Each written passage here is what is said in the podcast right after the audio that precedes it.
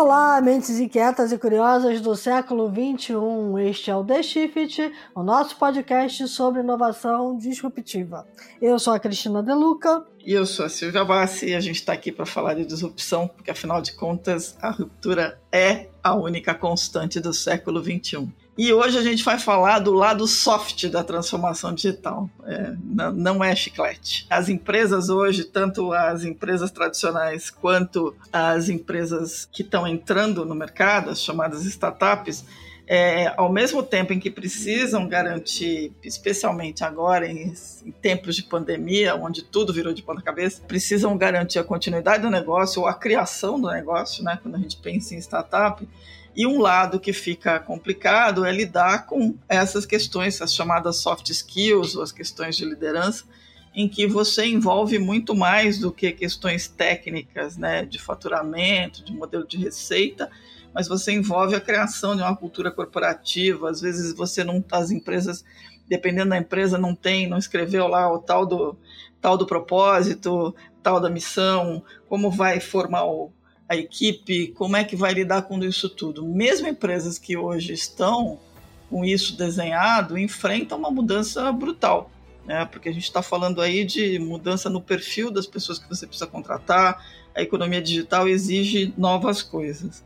E aí, para conversar com a gente sobre isso tudo, a gente trouxe o Guilherme Bicheche, que ele é psicanalista clínico, é consultor em desenvolvimento de lideranças organizacionais, com mestrado em transformação organizacional pelo INSEAD. O Guilherme tem um lado interessante que assim, ele passou muitos anos na McKinsey, então ele conhece de perto o mercado é, corporativo tradicional, é especialista em empreendedorismo e inovação pela Stanford School of Business e está agora fazendo um modelo de atender essas um, um modelo de trabalho de atender essas empresas nesse desenho, vamos dizer assim, soft da transformação. Então, Guilherme, seja super bem-vindo. Obrigada por ter aceito o convite.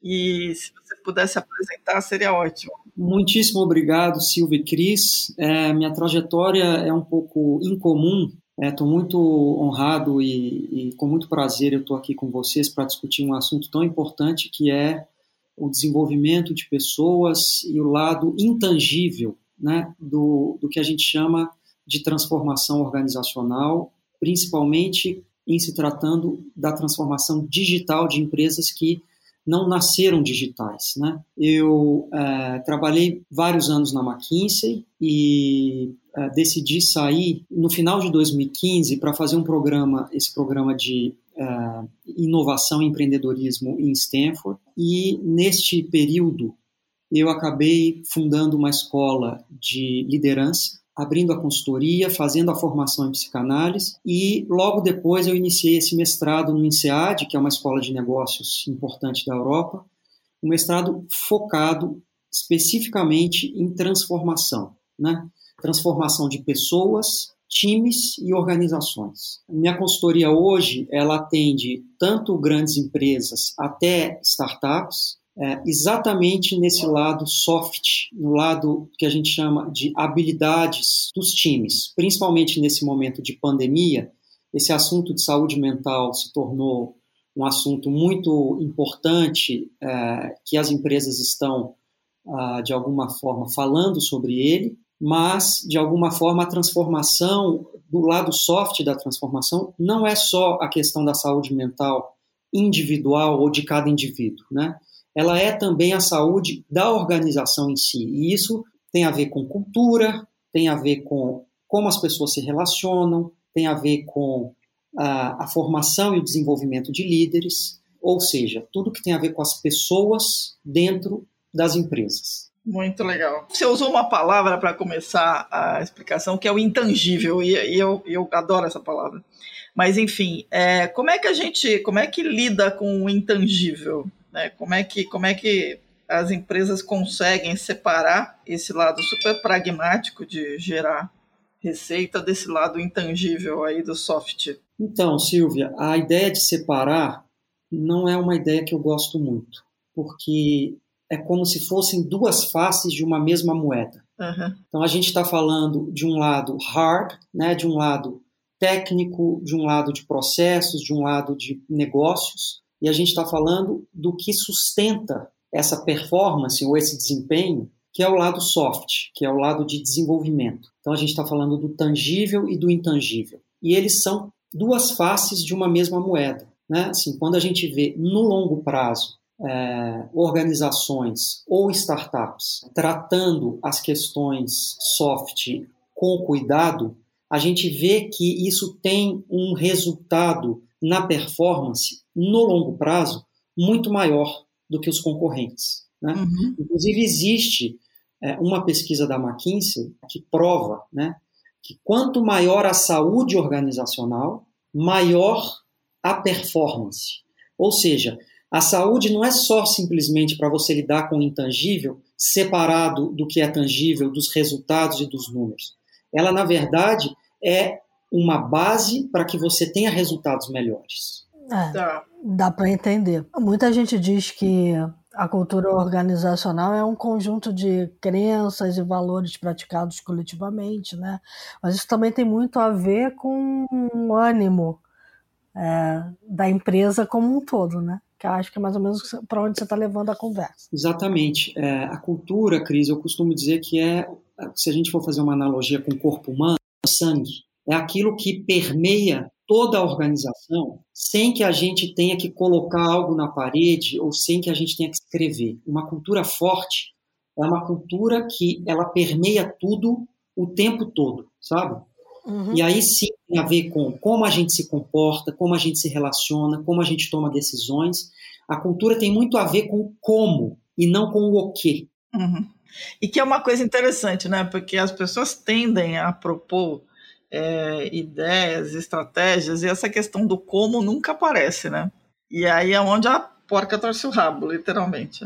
É, a questão da cultura, por ela ser intangível, muitas vezes ela é deixada de lado. Né? Mas quando a gente vai, é, isso é uma dor muito grande de startups que começam a crescer. Né? Então você está lá com, é, começa com três sócios, dois sócios, cinco sócios, ok, estão alinhados, querem a mesma coisa, estão olhando para o mesmo lugar, de repente esse negócio tem 40 pessoas, né? Já existem cabeças diferentes, de lugares diferentes, de backgrounds diferentes, né? De experiências diferentes, que inclusive pensam e, encaram o negócio de formas diferentes. E aí você começa a ter atritos ou desalinhamentos ou falta de comunicação.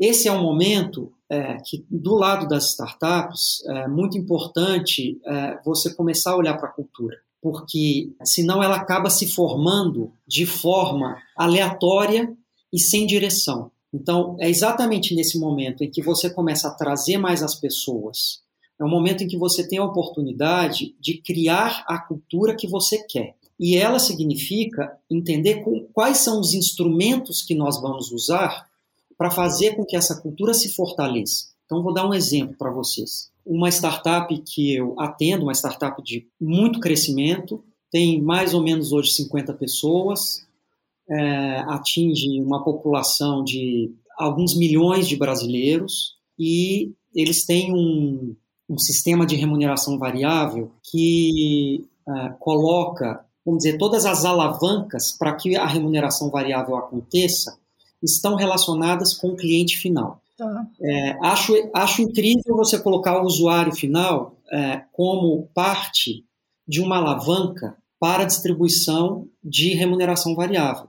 Mas não pode ser só isso. Questões relacionadas à própria empresa, à cultura e à estratégia do negócio também precisam entrar, porque esse instrumento de remuneração variável é um instrumento muito poderoso de como é que você conduz as pessoas na direção que você quer. Então, só para dar um exemplo dos instrumentos que uma empresa tem, né, dos tools, né, das ferramentas que, que a empresa tem para usar a favor da cultura que ela quer construir.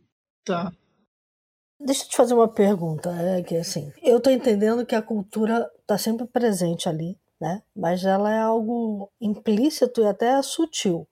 Como é que você percebe claramente que você está com um problema de cultura e tem que usar esses instrumentos? Essa é uma pergunta é, muito boa, Cris. Primeiro que você percebe, assim, você pode perceber de várias formas.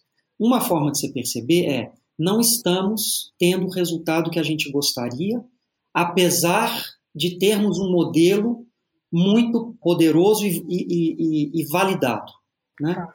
A gente tem um modelo de negócio que funciona, a gente já provou que ele funciona, o mercado é, acredita nesse modelo, mas a gente não performa. O que a cultura pode estar atrapalhando a performance?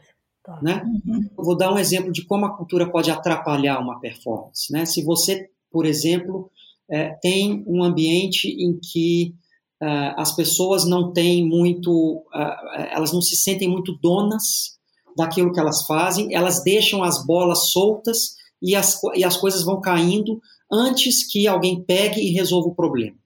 Então esse é um exemplo clássico de como que uma cultura pode atrapalhar uma performance. Tá. E aí, é, você já mencionou um instrumento que, do ponto de vista de remuneração. Que outros instrumentos a gente teria para botar todo mundo no trilho? É, acho que tem vários instrumentos para isso. É, o trabalho de cultura geralmente não é um trabalho de curtíssimo prazo, porque, como eu é, falei anteriormente, cultura é uma coisa que precisa correr de forma quase que natural. Uhum. Então, fazendo a analogia de novo do corpo, é o sangue, né? Uhum. Não pode parar de correr, né? Ou às vezes o sangue tem alguns problemas e você precisa tomar um remedinho, né? Uhum. É. é a mesma coisa. Então, é, num caso como esse, é, do exemplo que eu dei para vocês, a questão da, da, dos instrumentos, um deles é a questão de remuneração, né? Como você remunera? Porque remuneração é algo que todo mundo quer, todo mundo tem. Uhum. Uma das formas de, de, recompensa do trabalho que se faz. Uhum. Então, por isso, você atuar na forma como você remunera para direcionar a cultura é um instrumento forte. Um outro instrumento tá. é você ter momentos dentro do dia a dia da empresa em que você se afasta um pouco da operação para tratar de uma outra coisa que não é a execução. Então, fazendo de novo aqui, trazendo um conceito importante, que é da, da psicodinâmica e do, e, do, e do mestrado lá do INSEAD, né, que é você está, muitas vezes você está no, no dance floor, né, na pista de dança, que é uhum. é onde você está executando, e você está ali né, dançando, e às vezes você precisa ir para o balcão e ver a dança de longe. Então você sobe para o segundo andar no mezanino e olha para baixo. Esses momentos de dar um passo para trás, refletir, discutir questões estratégicas, são super importantes, principalmente para a liderança, para um alinhamento. Então, esse é um outro instrumento importante que é você ter momentos de planejamento ter momentos de reflexão e que você pode, inclusive, fazer isso com o time, não necessariamente só a liderança, mas também com o time. Seja isso de, de semanas a semanas, a periodicidade, isso vai depender de cada empresa. Mas é muito importante que haja esse distanciamento da operação de tempos em tempos, para que você possa olhá-la de um outro jeito. Você está dizendo que a cultura sustenta a estratégia, então. É, eu acho que não exatamente a cultura sustenta a estratégia, é, no sentido de que a cultura reforça a estratégia. Reforça, tá. Isso. A cultura está a serviço da estratégia. Tá. E ela deve estar a serviço da estratégia. Então, se você tem uma estratégia é, de crescimento, por exemplo, a qualquer custo, né? Uhum. No, uh, no caso de startups, tem um termo que se chama go horse, né? Que é você, né? Tipo, vai como um cavalo. Sim. Não precisa nem explicar, né? Você, você vai atropelando tudo. Sai né? desembestado.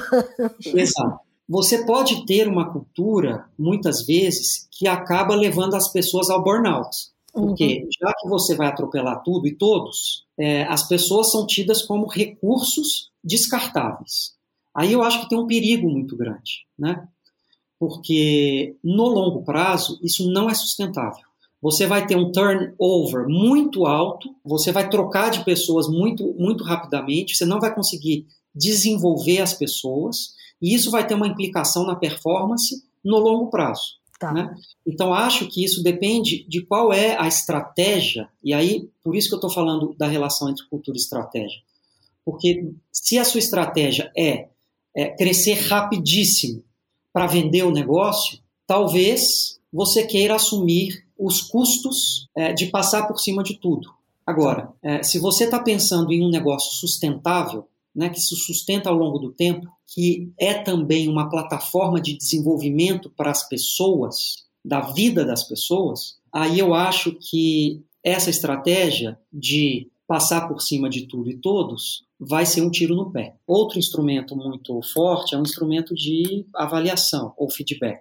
É um instrumento que é feito de seis em seis meses. Algumas empresas, inclusive, adotam a filosofia de dar o feedback on spot, né, que é assim, a qualquer hora, no momento em que acontece, já dá, uhum. ao invés de esperar um mês, seis meses, um ano, que é o tempo de avaliação, para que isso possa acontecer. Então, esse é um outro instrumento muito poderoso para você conseguir ajustar comportamentos para que os comportamentos estejam de acordo com o que se espera para se atingir a estratégia. Tá. Guilherme, eu queria saber o seguinte: você comentou, é, você falou de empresas de startups com 40, 50 pessoas. A gente está falando aí de empresas que já passaram pelaquela fase de validação, já tem o um modelo de negócio funcionando é, as tais das scale-ups, vai, vamos dizer assim. Mas tanto elas quanto as, as startups que estão começando, é, a figura do founder é sempre vista como uma coisa meio mitológica, né? Tá tudo na cabeça do founder. É, essa pessoa é a pessoa que está, sei lá, está dando, deu à luz a, a ideia, trouxe a ideia, trouxe as equipes, mas isso não necessariamente é cultura corporativa, né? Uhum. porque você continua centralizando.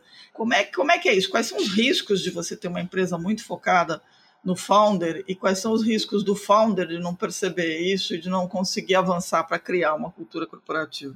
Então, é, acho que o, a questão do início, a presença do founder de fato é muito importante, porque ele não só tem tudo na cabeça dele, ele idealizou alguma coisa, como ele tem um jeito de fazer que também é muito específico. À medida em que a startup começa a crescer é, e que o negócio passa a ser maior do que o próprio fundador, eu acho que tem um ponto aí do próprio fundador ou os fundadores perceberem, terem né, um pouco de desapego nesse sentido, de que o negócio se transformou em algo maior do que ele e que, portanto, a cultura já não depende tanto mais dele. Obviamente, você tem sempre no centro de qualquer cultura a liderança, porque é ela que vai garantir a aderência à cultura e a perpetuidade dessa cultura ou o ajuste dessa cultura, caso seja necessário, né? Porque é, é a visão de negócio e a visão para onde esse negócio deve ir está com essa liderança. Muitas vezes, então, quando você está falando de startups no início, você está falando de uma, duas ou três pessoas, que são os fundadores. Mais adiante, você está falando do time de liderança. É, e aí, de fato, em muitos casos, no caso de cultura principalmente, é importante os founders darem um passo para trás para deixar que o negócio que eles criaram seja desenvolvido e que a cultura seja disseminada. Porque senão ele vira um oráculo onde todo mundo precisa é, recorrer para buscar as respostas. E aí você, de novo, tem um negócio que não é sustentável no longo prazo, que é um negócio que depende de uma pessoa só, que todas as respostas, estratégicas principalmente, dependem só daquela pessoa. Então, é exatamente nesse ponto de virada, que é o ponto em que o modelo já está validado, já tem fluxo de receita, em alguns casos já tem, já tem break-even, já está em expansão geográfica ou de produto ou de serviço, eh, já tem uma expansão de time, já tem, vamos dizer, diversificação de todos os aspectos. Nesse momento é, é importante que outras pessoas também façam o papel de liderança para que isso se dissemine. Né? E quando a gente fala de empresas tradicionais, eu estava eu tava lendo um material no, teu, no site de vocês em que você fala uma coisa interessante é, em que você fala que assim a gente tem que levar em conta que a vida é que tem, tem que aceitar que a vida é caótica, né? Que se equilibra na, na linha tênue que separa o caos da ordem e a gente nunca vai ter nada como planejado. E ao mesmo tempo que a demolição faz parte de qualquer obra. Assim, isso tudo podia descrever o cenário do ano passado, né? Esse o do ano que a gente está vivendo. Nesse caso, você tem uma questão que é uma situação tão dramática quanto, quanto uma pandemia e quanto um movimento tão brusco assim de mudança dentro das empresas e na vida das pessoas, tende a colocar à prova qualquer cultura corporativa, seja ela de uma empresa centenária, seja ela de uma empresa de três anos. Como é que você enxergou isso tudo? Você consegue falar um pouco disso? Como é que esse impacto da demolição total põe à prova uma cultura? Sem dúvida. Acho que a história da pandemia como um exemplo daquilo que, né, de uma bomba que, fazendo uma, uma, uma metáfora, né, de uma bomba que explode e muda tudo, né, eu acho que para organizações maiores, no caso da pandemia, foi um, um percurso muito mais árduo de transformação, está sendo um percurso muito mais árduo do que para startups, por vários motivos. O primeiro, porque startups já têm como pressuposto uma cultura ágil, né, uma cultura de mudança muito rápida. Então, para uma startup X, que está acostumada a pivotar o modelo de negócio, já pivotou uma, duas, três vezes, ela pivotar a forma de trabalhar talvez seja muito simples. Quando você leva para uma corporação que está acostumada a vender o mesmo produto há 100 anos ou há 50 anos, uma indústria tradicional, por exemplo, quando acontece uma coisa dessa, o, o foco na cultura e no desenvolvimento de pessoas passa a ser gigantesco, uhum. senão ela não sobrevive. Então, o que a gente tem visto é que, neste momento de pandemia, aconteceram duas grandes corridas das grandes corporações. Uma é a corrida digital. Elas precisam se digitalizar a qualquer custo, porque senão elas não vão sobreviver. Então, quem estava a passos lentos acelerou o passo. Do outro lado, você tem o que, que você faz com as pessoas que estavam ali dentro há 10, 20, 30 anos, que não tem uma cabeça para mudanças tão rápidas. E aí o que, que acontece? De fato, você começa a perceber pessoas que passam a ter um grau de ansiedade muito maior. E o que eu tenho visto é que essas empresas, de alguma forma, estão criando espaços para lideranças na área de saúde mental, estão trazendo a agenda de saúde mental para dentro para tentar resolver é, e estão trabalhando a questão da transformação digital também do lado do modelo mental, porque a transformação digital, no fim do dia, é uma transformação de pessoas, porque você chegar lá e transformar tudo para o digital, talvez seja mais fácil do que você mudar a cabeça das pessoas para que elas pensem de uma forma diferente.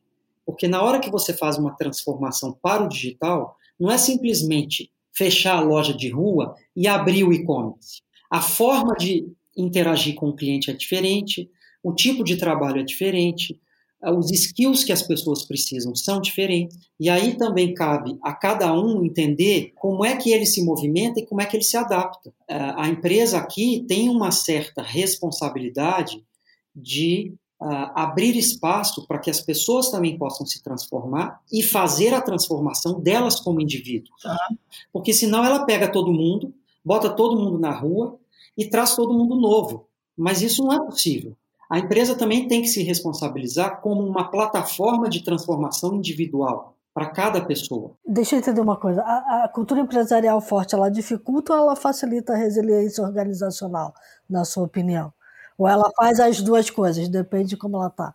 Depende de que cultura é, se, é, existe numa organização. Tá. Então, se você tem uma, uma cultura forte e que é uma cultura ágil e que as pessoas estão acostumadas a lidar com imprevistos o tempo inteiro, talvez seja fácil. Agora, se você tem uma cultura forte, mas é uma cultura em que as pessoas estão estagnadas e que a estagnação faz parte da cultura, uhum. é, em que a, as pessoas não mudam de funções há vários anos, em que ninguém entra novo do mercado, ninguém sai, uhum. é, em que se vê, né, indústrias de commodities geralmente é, são, são, são muito assim, apesar de que elas estão se digitalizando, mas como o produto é um produto que é comoditizado, é, você tem no lado soft, no lado de cultura, uma estagnação. Quando você olha para isso, neste caso, sendo uma cultura forte, ela prejudica, ela atrapalha.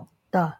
Então, a gente, quando a gente fala de cultura, Cris, a gente precisa entender de que cultura estamos falando. Uhum. Porque cada empresa tem a sua. E, é, e, tem, e tem que ser assim mesmo. Né? Cada empresa tem que ter uma cultura porque ela é uma empresa diferente de todas as outras, ela tem uma estratégia diferente de todas as outras, ela tem pessoas diferentes de todas as outras. Entendi. E, e, a cultura não pode impedir o líder de ter capacidade, o líder e todo o time, né, de ter capacidade de se adaptar, de mudar, de melhorar, inclusive, né?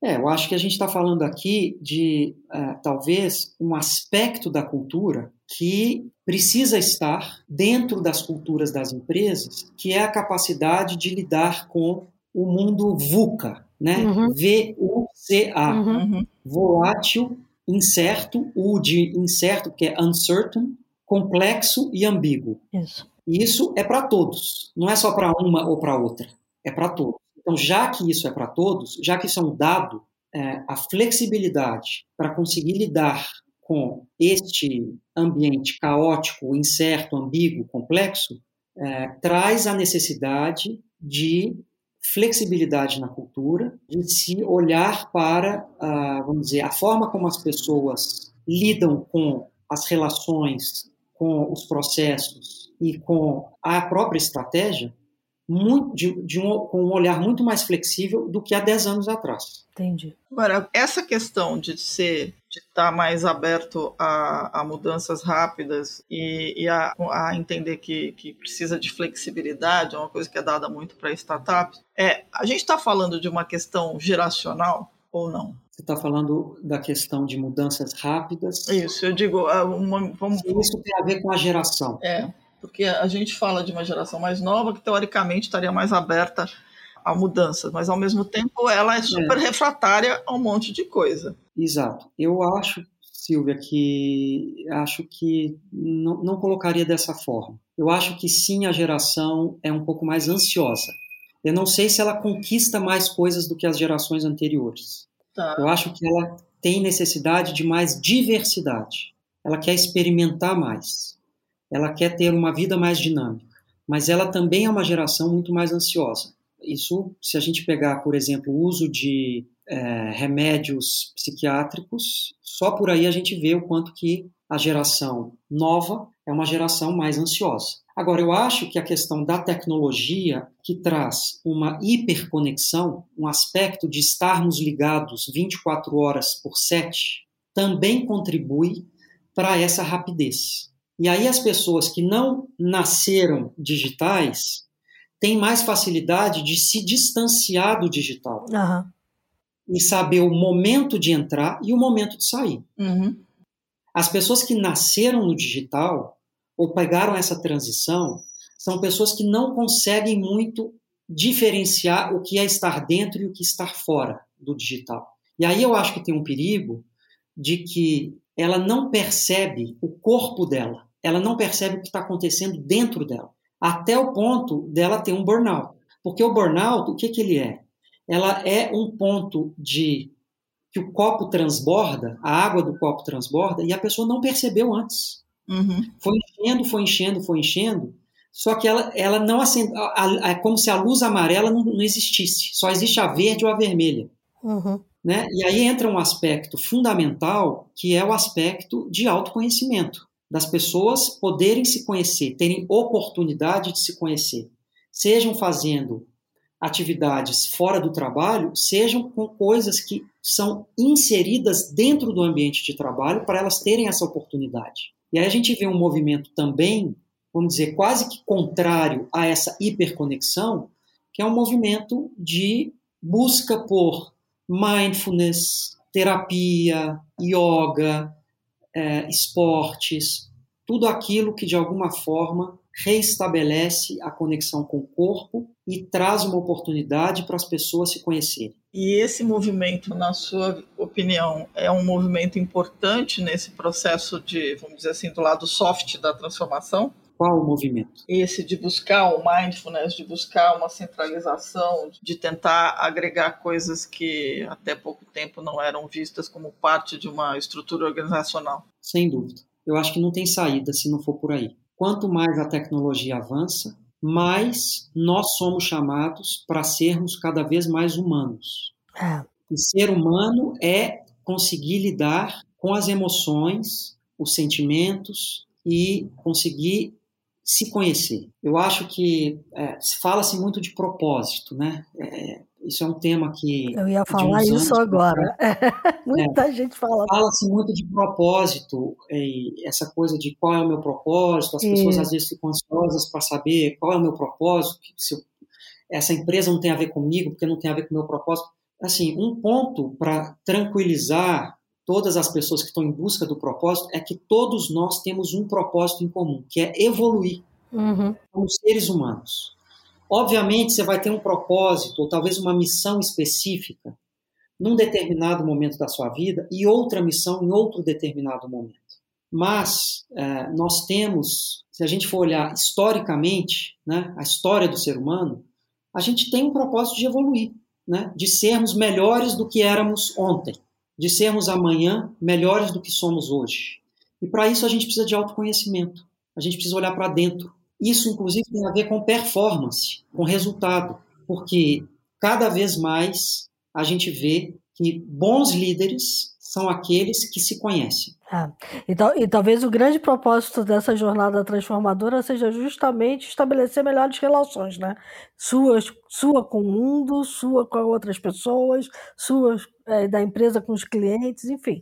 As relações estão aí, né? Exatamente, Cris. E sua com você mesmo. Isso e sua com você mesmo. Assim, é curioso porque se a gente for pegar a origem das organizações, elas surgiram para servir as pessoas. Uhum.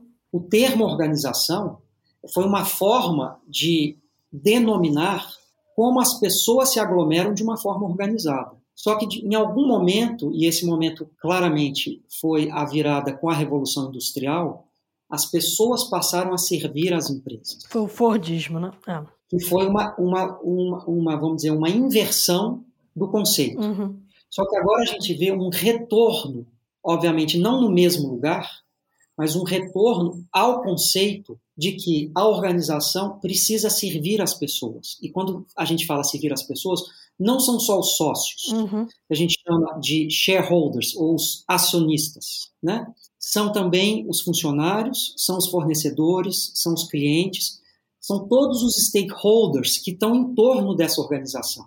Ela tem uma função essencialmente social, independente do produto ou do serviço que ela entrega. É isso. Todas as empresas estão no mundo para tentar transformar o mundo em algo melhor, né? E elas precisam evoluir junto com o mundo. Exatamente. Agora, ela não transforma um mundo melhor só, eu estou falando só, não é porque é pouca coisa, uhum. é só porque falta outra coisa. Entregando para o mercado um produto de valor para o mercado. Ela também entrega um mundo melhor quando ela olha para quem está dentro, ou para quem está consumindo o produto ou o serviço dela, ou para quem está fornecendo, e vê como que essas relações, essas relações se dão. Como é que é possível, através daquela plataforma que a gente está chamando de empresa ou organização, ser uma plataforma de evolução, de transformação pessoal? Uhum.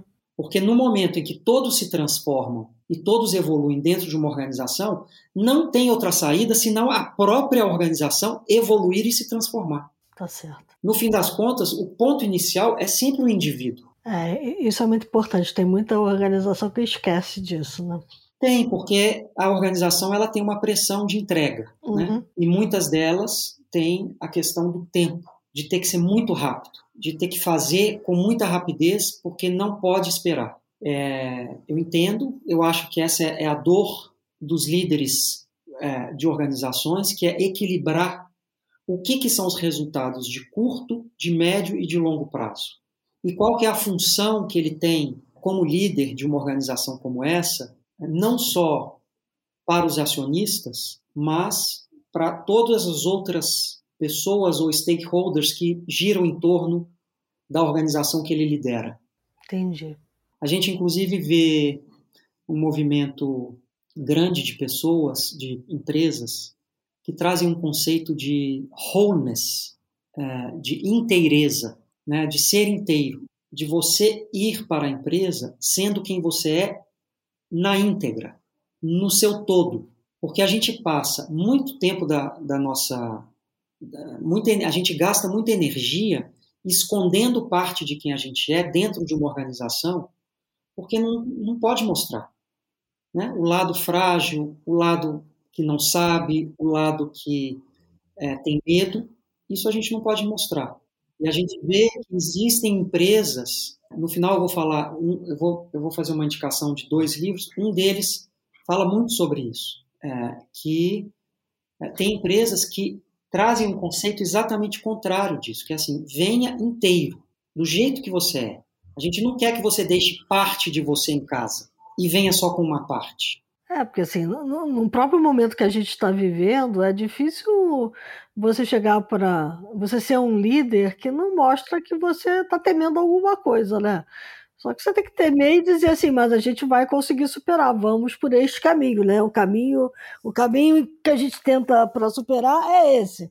Vamos lá, né? Exatamente. ele, tem, ele então... tem que mostrar que ele sabe uma direção para tentar resolver alguma coisa, mas ele ele também tem medo, né? Isso não, não tem como não, não. Claro, claro. E assim, ninguém, ninguém, hoje, assim, a época dos heróis já passou. As pessoas hoje se conectam, se conectam com pessoas reais.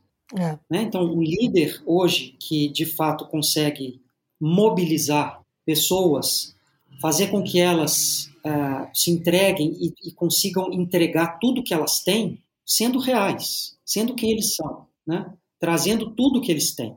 É, de fato. E não só mostrando um lado de poder, de, de perfeição, de respostas, sem mostrar o lado da dúvida, da fraqueza, do medo, da dor, porque as pessoas querem pessoas humanas. É, não, e, e, às vezes ele tá, assim, esse lado também é um lado de, de, de trazer todo mundo para o barco, né, de mobilizar a cultura, de, de trazer as pessoas para essa capacidade de se transformar mesmo, né.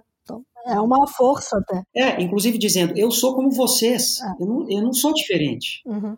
E aí entra talvez um, um segundo conceito que é muito importante, que é a gente de alguma forma está saindo de um conceito individual dentro das empresas, assim, de pensar o indivíduo dessa coisa do teve assim nas últimas décadas a, a, a vamos dizer o reinado da meritocracia. Agora a gente está saindo disso e indo para o coletivo. Então é, é muito mais sobre o time do que sobre o indivíduo.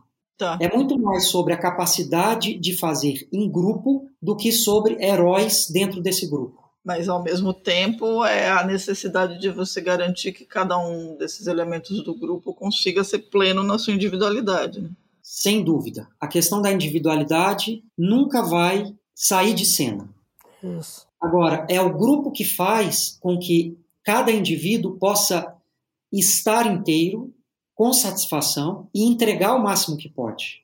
Você precisa dar as condições para isso. Tá, e aí a gente está falando de um cenário em que a cultura definitivamente precisa ser inclusiva, né? Sem dúvida. Aí a gente está falando de diversidade, a gente está falando de diálogo, uhum. que é uhum. algo que muitas vezes fica deixado de lado para que é, alguém dite quais são as respostas. A gente está falando de colaboração, a gente está falando de tudo que é o entre, entre um e outro, uhum. o que está entre uma pessoa e outra. Bem legal. Nossa, tanta coisa para conciliar, né? Meu Deus. Eu fico pensando, meio disso tudo tem que entregar o resultado do final do mês, né? O, o caos, o caos está instalado. Então, então, Silvia, mas aí é que eu acho que essa conversa, ela não pode ser apartada. Para mim, não são dois mundos opostos. Uhum. Não pode ser. E eu acho que essa é a mudança de modelo mental que a gente precisa fazer. A gente não está falando de estratégia de um lado, dinheiro de um lado, resultado de um lado, e do outro lado oposto, de pessoas, de desenvolvimento, de liderança, de uh, propósito. A gente está falando junto dessas duas coisas. Tá. Uma coisa é inseparável da outra. Então, na hora que a gente fala de estratégia, por que, que a gente não pode falar de como os líderes se desenvolvem? Uhum. Na hora que a gente fala de performance, de entrega, de, de venda, por que, que a gente não pode falar de como esse time funciona melhor? Para, inclusive, entregar mais. Uhum. Perfeito. É aí que está a mudança de paradigma. Tem um ponto de partida nisso, Guilherme? Tem um ponto que as empresas poderiam pensar como ponto de partida para começar essa reflexão? Tem, tem sim. O ponto de partida é a liderança. A liderança precisa acreditar nisso. Ela precisa comprar essa ideia. Ela precisa suportar essa transformação. o que a gente vê muitas vezes é que começa-se um processo de transformação nesta direção e no primeiro é, susto de redução de receita ou de pressão, qualquer que seja, volta para trás no modelo antigo porque nós não estamos preparados para lidar com a incerteza. Então a gente volta para o lugar de certeza. O que a gente vê nessas empresas que de fato assumem não só a decisão, mas a trajetória de fazer uma transformação em direção a empresas mais humanas, é que no longo prazo o resultado é muito maior. Resultado financeiro. Uhum. Embora elas é. possam passar por alguns percalços no caminho, né? E aí por isso que eu falo, o início é a liderança, porque se a liderança não estiver comprada, se ela não for patrocinadora desse movimento, vai voltar para trás, não tem outro jeito. É. é, isso, isso implica numa série de decisões, né? Você saber que as metas podem não acontecer, é, você saber a linha fina entre ela não aconteceu porque a gente estava fazendo movimento e ela não aconteceu porque a gente não estava executando. Tem um exercício que a liderança tem que fazer que é super complexo. Sem dúvida, eu acho que a transformação começa na liderança. Agora, você também precisa pensar se você está começando uma empresa, se você já tem uma empresa há muito tempo e quer transformá-la, ou se você está no meio do caminho. Porque dependendo também do momento em que você está, na maturidade da empresa, os desafios são diferentes. Você começar uma empresa já com estes princípios é muito diferente de você pegar uma empresa, uma corporação de 50 mil pessoas e fazer uma virada.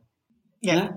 Então, você começar assim, você tem, muito, você tem muito mais rapidez de implantar uma cultura dessa do que se você precisa mudar uma, uma multinacional de 50, 100 mil funcionários que estão espalhados no mundo inteiro.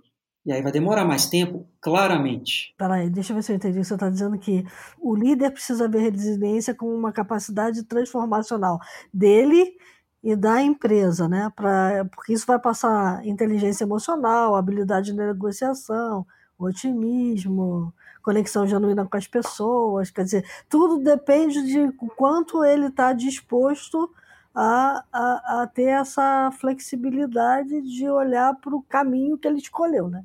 O que a empresa escolheu como um todo. Então, Cris, é uma questão de crença, inclusive. Tá. Né? Ele precisa acreditar que esse é o melhor caminho. Tá. Ou que não há outro caminho ele, quando eu falo ele, mas estou colocando a figura aqui de um líder só, mas geralmente é um grupo de líderes. É, é, não, é, ou pode ser a empresa como um todo, né? Às vezes é a empresa toda, dependendo de como. Então, assim, é ele querer, de fato, é, fazer com que a empresa funcione como uma plataforma de transformação para todos, uhum. inclusive para ele próprio. Uhum. A transformação não começa em outro lugar, senão dentro dele. E muitas vezes esses líderes são líderes que passaram por, tiveram um trauma na vida recente, ou passaram por uma experiência muito é, forte na vida, que fez em alguma coisa mudar a chave na cabeça, e ele quer colocar isso a serviço da empresa. Muito bom. Nossa, papo cabeça hoje.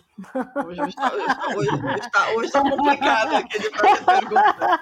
É o, é, é o programa para viajar, né? É aquele que você fica se colocando no, no, em xeque o tempo todo. É, então, mas é, eu tenho esse viés um pouco mais, vamos dizer, acho que, acho que esse é um pouco mais meu viés, porque eu tenho essa é, experiência na área de, de transformação organizacional e sou psicanalista, então acaba que é, não tem como falar da subjetividade, né? É que é isso que, é. no fundo, no fundo, a gente está falando sobre como lidar com as dificuldades da vida, dos negócios, suportar, melhorar, evoluir, né? Disso que a gente está falando na prática. Né? Pô, a gente está destruindo a lei do poderoso chefão, não é nada pessoal, são só negócios, já se foi pro brejo. É isso aí, Silvio. É tudo é exatamente pessoal. Vamos para os insights. Acho que assim, a minha cabeça não está parando aqui, mas. Ah, é bom, é bom. Eu fico feliz, viu, Cris, é. que eu dei, eu dei uma provocada, dei uma cutucada. Assim. Deu, é verdade. É o programa de dar nó. Vamos dar um nó, né? gastar um tempo pensando. Ah, ou desfazer muitos. Ou desfazer vários, é verdade. É isso aí. Muito bom. Vamos para os insights, então? Vamos lá.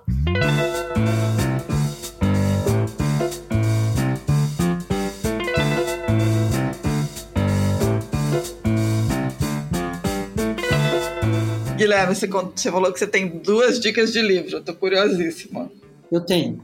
O primeiro livro é de um ex-colega meu da McKinsey, que chama Frederic Laloux.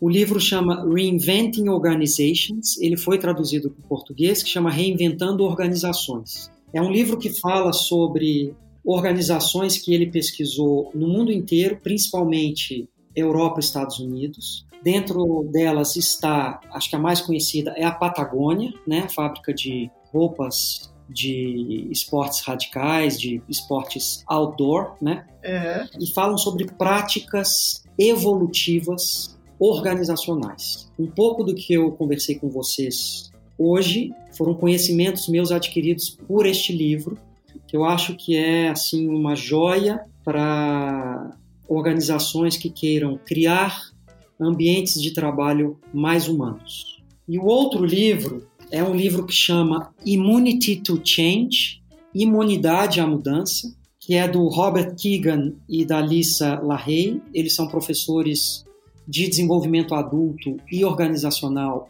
em Harvard, e é um livro sobre como é que você se abre para a mudança, para que você transforme você mesmo e a sua organização. Muito bom. Então, eu acho que eu deixo esses dois livros como referência, porque eu acho que são é, duas, duas fontes muito ricas é, e muito bem exploradas de como pensar a organização de uma forma diferente em que o ser humano está no centro de tudo. Muito bom. Muito bacana. Então, você foi falando, eu tinha separado um livro, agora eu já, eu já catei outro aqui. É, tem, um, tem um marqueteiro que eu gosto muito, que é o Fat Golding, e ele tem um livro que chama-se Linchpin. Os Linchpins, segundo ele, são, é, são o, até hoje é, as, as, empresas viam né, que você tinha duas equipes no trabalho, né, a gestão e a mão de obra. E o Linchpin é, o, é uma terceira equipe que é considerada o pilar. São aquelas pessoas que, é, conforme ele diz, descobrem o que fazer quando você não tem regra. Né? Elas, elas se envolvem, se encantam, fazem o que tem que ser feito, gostam do que fazem, é, transformam aquilo que elas fazem sempre num, numa obra de arte e são pessoas que chegam naquele, naquele estágio que, que todo mundo algum dia queria chegar de ser quase indispensáveis. Então ele fala sobre os linchpins, né? E ele comenta uma coisa importante que é que ele sempre encontra pessoas que têm muito a dar, mas que por causa de uma cultura ou de uma situação foram intimidadas. Então é, é um estímulo aí a você não, não se deixar intimidar e avançar. Então vale a pena, é um livro bem bacana. Então fica a dica aí do Lynchpin do Seth Godin. Interessante, Silvio, vou querer ler. É, vou sair da caixinha totalmente. total. Ah, essa altura vai. Porque assim, pelo que eu estava pensando aqui, eu vou dar um livro chamado A Lógica do Poder na Perspectiva de Guilherme Diocan. E, e por que, que eu tô... O Guilherme Diocan é o cara do nome da Rosa, né? Você sabe que eu sou obcecada pelo nome da Rosa. Né? É, e, e, e, esse livro é do Cleiton Pereira e ele olha justamente para uma questão que a gente falou muito aqui, que é justamente o poder é, do exercício dos direitos individuais. Eu acho que muito do que a gente conversou é justamente a questão de colocar o exercício individual a serviço de uma coletividade, né? Seja a coletividade empresa, organização, seja a coletividade mundo da organização inserida na sociedade, na sua comunidade e no seu país, enfim. É, e eu acho que tem muito a ver com isso, né? De como a gente precisa estar tá pleno como indivíduo e ciente do nosso poder, não deixando os outros subjugá-los, mas direcioná-los da melhor forma para a gente conseguir fazer o que a gente precisa fazer. Então, muito bom, hein? A lógica do poder na perspectiva de Guilherme Tiocan. Muito bom, Cris. Ainda mais que ele é meu xará, eu gostei mais ainda. tá certo.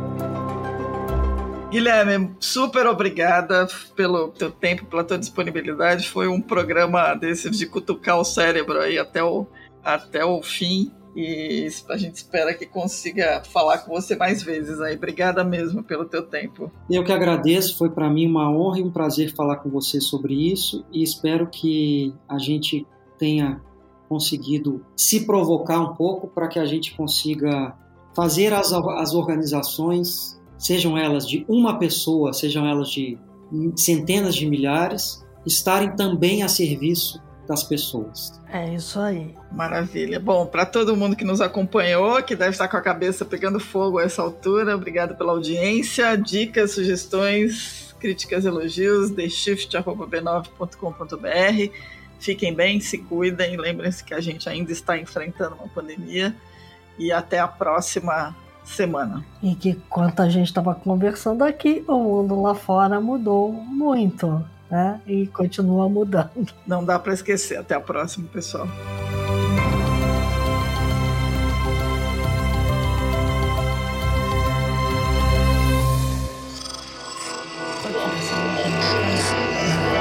Esse podcast é, é apresentado por b9.com.br.